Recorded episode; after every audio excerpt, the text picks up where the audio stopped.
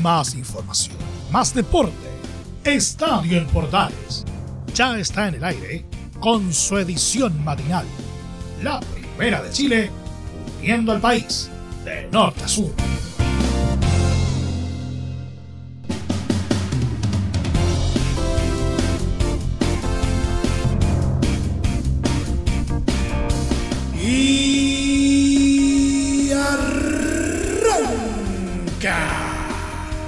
Señoras y señores, ¿cómo les va? Muy buenos días. Bienvenidos una vez más, bienvenidos al show. Día después de elecciones, ojalá que los resultados electorales hayan sido de lo mejor para sus respectivas eh, localidades. Pero nosotros nos abocamos ahora de lleno a lo que nos dejó el deporte. A lo mejor no tuvimos eh, torneo nacional, pero igual hubo algo de información deportiva desde otras latitudes y eso es lo que les vamos a contar en los próximos 30 minutos. Comienza una nueva entrega de Estadio Portales AM.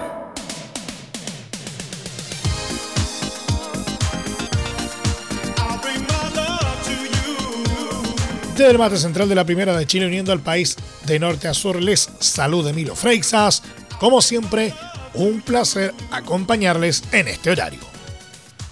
Comenzamos por la roja porque la selección chilena confirmó los recintos donde jugará los partidos contra Argentina y Bolivia por la doble fecha de clasificatorias. El duelo con la albiceleste será como visitante el día 3 de junio y será en el Estadio Único en Santiago del Estero a las 20 horas. Cinco días después, el día 8 de junio, La Roja será local en Santiago y recibirá a Bolivia por primera vez en un duelo oficial en el Estadio San Carlos de Apoquindo a las 21.30 horas.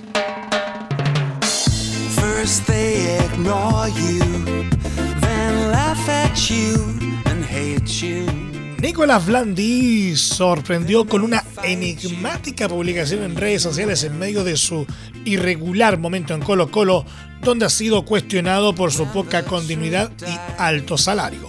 El ex San Lorenzo jugó en el último partido de los Salvos ante Palestino e ingresó a los 77 minutos en la caída por 2 a 1 en el Estadio Monumental.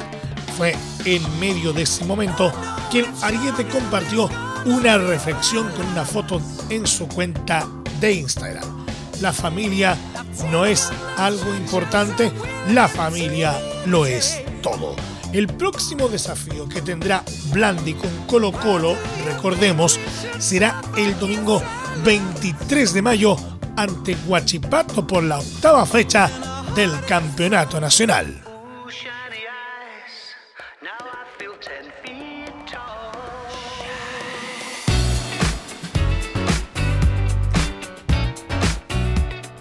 Cerca de 3.000 vacunas llegaron a Chile para el proceso de inoculación en el fútbol chileno que incluirá a jugadores, árbitros, entrenadores y asistentes de los clubes asociados a la ANFP.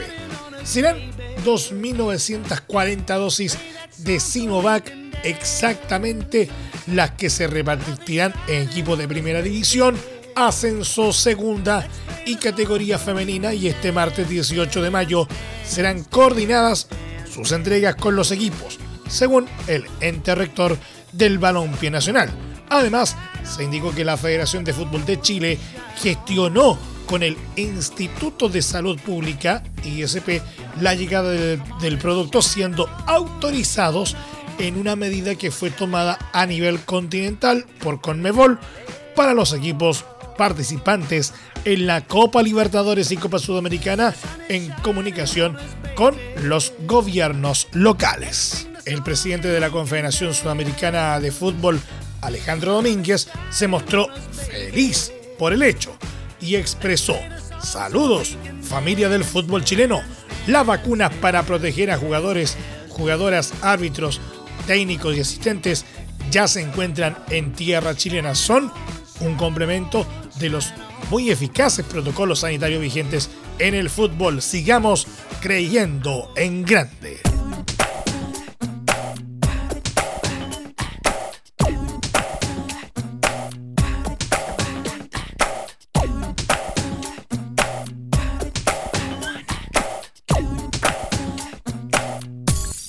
Nacional de Uruguay anunció un cuarto caso de coronavirus en la antesala del duelo ante Universidad Católica por Copa Libertadores. El elenco de Montevideo ya había confirmado tres casos e informó que también Emiliano Martínez resultó contagiado. De esta forma, las cuatro bajas por coronavirus son Tiago Vecino, un funcionario asistente del cuerpo técnico, Guillermo Centurión y Martínez. Además de los tres eh, futbolistas descartados, tampoco estarán Camilo Cándido y Felipe Carballo, quienes están, recordemos, suspendidos. Nacional recibirá a Universidad Católica este martes a partir de las 18.15 horas en la cuarta fecha del Grupo F de Copa Libertadores y por supuesto será transmisión de Estadio en Portales desde las canchas.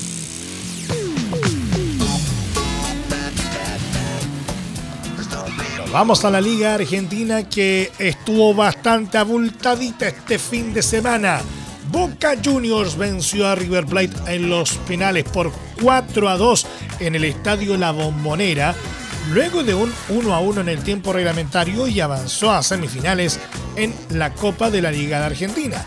El duelo estuvo marcado por las 15 bajas que sufrió el cuadro millonario por casos de COVID-19, incluyendo el defensa chileno Pablo Díaz y todos los arqueros del primer equipo, por lo que jugó el juvenil suplente de la reserva Alan Díaz. En el pronóstico parecía que Boca se iba a llevar el triunfo con una paliza, pero los suplentes de River Plate respondieron también con gran actuación de su debutante portero.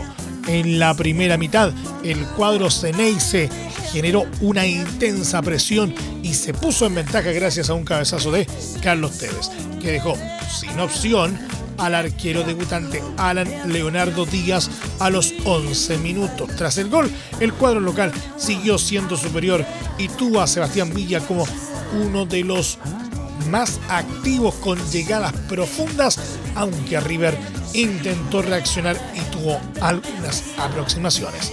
En el complemento, Boca siguió dominando pero sin profundizar, lo que fue aprovechado por Julián Álvarez, quien a los 68 minutos sorprendió con un cabezazo y marcó el empate 1 a 1 que se mantuvo hasta el final. En la definición, desde los 12 pasos, el equipo de Miguel Ángel Russo fue más efectivo y ganó con un 4 a 2. Desde el punto de cal, aunque Boca se impuso, para el recuerdo quedó el penal que falló Edwin Cardona. El volante colombiano la picó, como alguna vez lo hizo Mayer Candelo en 2006 ante Claudio Bravo, y el portero de River Plate reaccionó a tiempo para atajar. Con este resultado, Boca Juniors avanzó a semifinales de la Copa de la Liga instancia donde se medirá ante Racing de Avellaneda que eliminó a Vélez Sarsfield en esta misma jornada.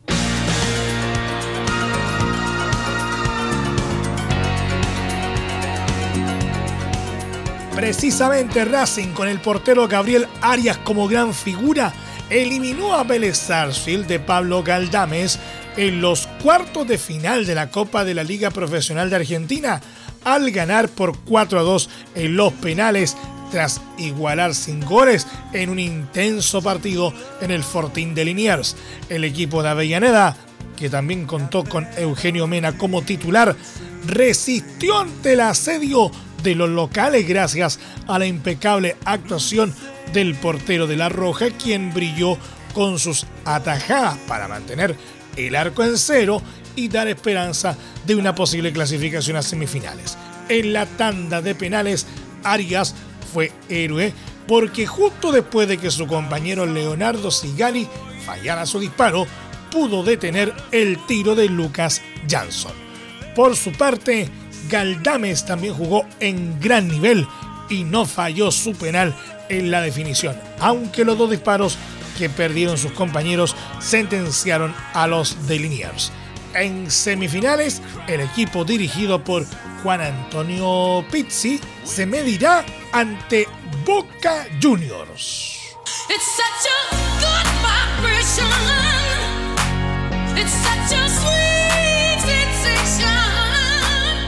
Y de la Liga Argentina nos vamos ahora a la Liga Española. Real Madrid derrotó por 1-0 a Athletic de Bilbao en San Mamés y pospuso hasta la última fecha la definición por el título en la Liga Española, en la que estuvo a punto de chicar con la primera opción, aunque Atlético de Madrid dijo lo contrario con su agónica remontada ante Osasuna en paralelo.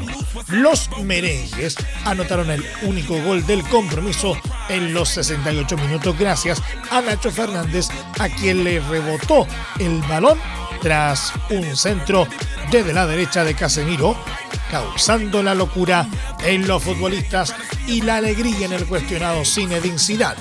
La escuadra de Sisu supo aguantar la ventaja hasta el final en un complejo escenario y siendo líder durante varios minutos por la caída parcial de los colchoneros a la misma hora, aunque tras los tantos de Renan Lodi y Luis Suárez en el final de ese partido, Real Madrid volvió al segundo puesto y deberá remar desde atrás en la jornada final.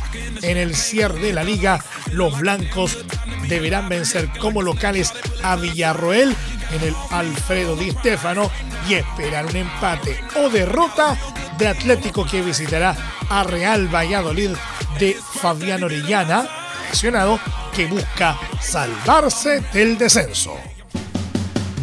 Entre Marco Grande y Marco Chico, media vuelta y vuelta completa. Escuchas Estadio en Portales en la Primera de Chile, uniendo al país de norte a sur.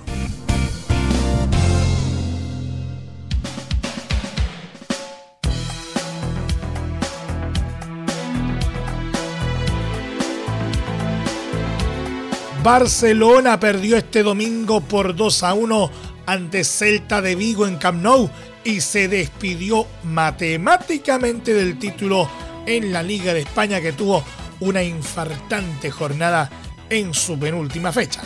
El conjunto dirigido por Ronald Koeman se adelantó en el marcador con un gol de Lionel Messi a los 28, pero un doblete de Santi Mina para los gallegos terminó por derrumbar el sueño azulgrana a los 38 y 89 minutos. Con el resultado, Barcelona mantuvo sus 76 puntos, lejos de los 83 que alcanzó el líder Atlético de Madrid, que venció a Osasuna, y a 5 de los 81 que sumó Real Madrid tras la victoria ante Athletic en Bilbao. En la última fecha, Barcelona visitará a Ibar con la obligación de ganar para mantener su tercer lugar. Mientras que Celta de Vigo, que ya no se juega absolutamente nada al quedar sin opciones de puestos europeos, recibirá a Real Betis.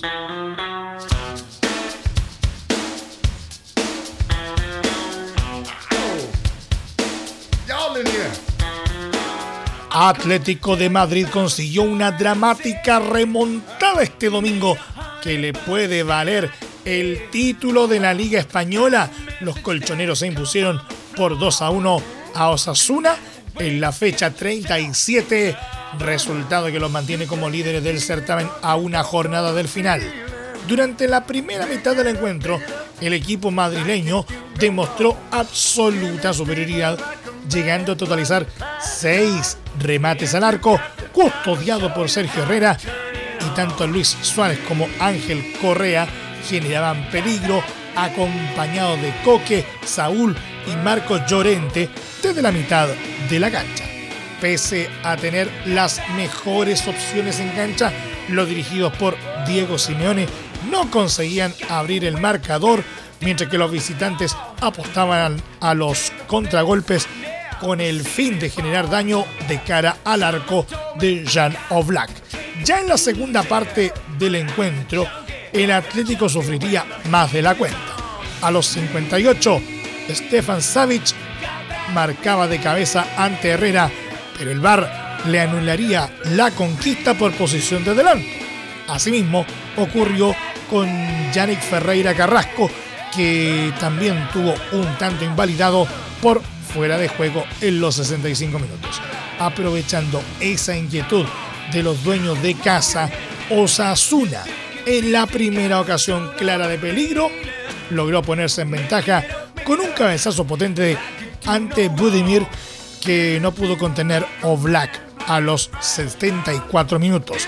Los últimos 10 minutos estuvieron cargados de emociones con más ímpetu que ideas claras en el juego. Los rojiblancos dieron vuelta el marcador con las anotaciones de Renan Lodi a los 82 y Suárez a los 87. Gracias a la victoria, Atlético de Madrid sigue en el primer lugar de la tabla del torneo con 83 puntos y tendrá la oportunidad de coronarse en la próxima fecha cuando enfrente a Real Valladolid del chileno Fabián Orellana. Osasuna, en tanto, quedó en el undécimo lugar de la tabla con 44 unidades.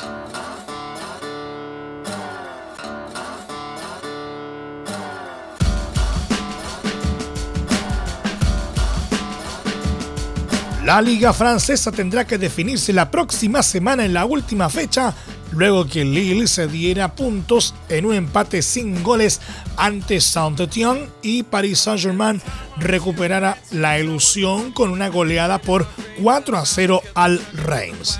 Lille puntero de la Ligue 1, desperdició la chance de dejar sentenciado el título con la igualdad y ahora carece de margen de error en el último encuentro ante Angers.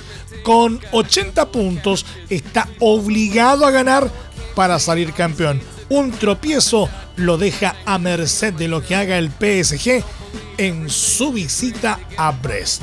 El equipo parisino quedó con 79 unidades tras aplastar al Reims este domingo con goles de Neymar a los 13, Kylian Mbappé a los 24, Marquinhos a los 68 y Moss King a los 89.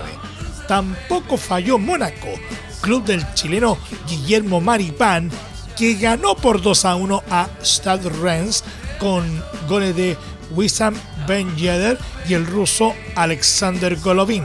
El único descuento fue de Benjamín Burigod para el visitante en el estadio Luis II. El equipo dirigido por Nico Kovac se jugará el tercer puesto al que también aspira Olympic de Lyon la próxima fecha ante Lens.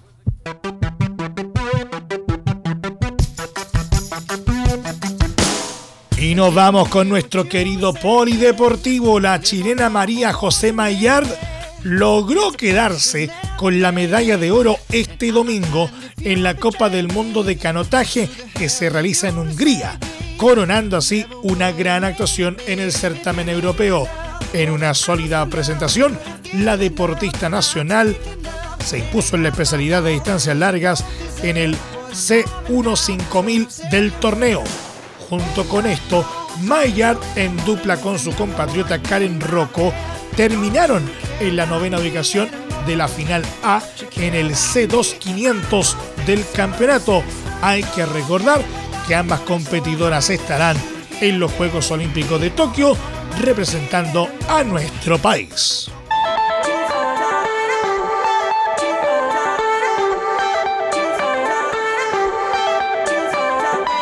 El español Rafael Nadal, tercero en el ranking, aseguró este domingo tras eh, ganar contra el serbio Novak Djokovic su décimo título en Roma, que este logro es algo que deseaba mucho después de alcanzar al menos 10 victorias en Monte Carlo, Barcelona y Roland Garros. Es fantástico tener este trofeo aquí en Roma. Lo quería mucho este décimo título fue el primer título importante que conquisté en 2005 y después de 10 en Monte Carlo, 10 en París y 10 en Barcelona quería este, aseguró Nadal en la rueda de prensa posterior al partido. Esta semana tuve momentos buenos de sufrimiento, pero al final tuve una semana de tenis sólido, agregó el mallorquín explicó que este título no cambia los equilibrios de cara a Roland Garros, pues considera su preparación para París ya hecha, pero reconoció que es un extra. La victoria de hoy es un extra y me llevo un título muy importante. Antes de este torneo mi temporada de tierra no era ni mala ni muy buena. Con este título mejora drásticamente, dijo. París siempre es un sitio especial. Es el sitio más importante en mi carrera. Tengo que regresar a casa, descansar, tener un par de días de pausa y luego trabajar para mejorar un par de cosas. Creo que mejore cosas, pero tengo que seguir, agregó. Nadal también se refirió al peligro que genera la línea de la pista central del foro itálico, en la que se resbaló hasta tres veces con riesgo de lesionarse. Es peligroso. Estaba enfadado porque el otro día me pude lesionar y hoy es lo mismo. Pasó más veces, son ya tres, aunque una vez no caí. Tuve suerte de que pude lanzar mi raqueta para tener las manos libres, pero estaba fastidiado. El problema es que las líneas son de plástico y a veces están más altas que la tierra, aseguró. Y nos vamos. Muchas gracias por la sintonía y la atención dispensada. Hasta aquí nomás llegamos con la presente entrega de Estadio en Portales en su edición eh, AM, como siempre, a través de las ondas de la Primera de Chile, uniendo al país de norte a sur. Les acompañó Emilio Freixas. Muchas gracias a quienes nos sintonizaron a través de las diferentes plataformas de Portales Digital, a través eh, de la red de medios unidos en todo el país y por supuesto también a través de la Deportiva de Chile, radiosport.cl. Continúen en sintonía de Portales Digital porque ya está aquí Leo Mora y la mañana al estilo de un clásico. Portaleando la mañana a continuación. Más información luego a las 13.30 horas en la edición central de Estadio en Portales junto a Carlos Alberto Bravo y todo su equipo. Recuerden que a partir de este momento este programa se encuentra ya disponible en nuestra plataforma de podcast en Spotify en los diferentes eh, proveedores de podcasting y por supuesto también en nuestro sitio web www.radioportales.cl. Que tengan todos un muy buen día y un excelente inicio de semana y recuerden, ahora más que nunca, quédate en casa. Más información, más deporte.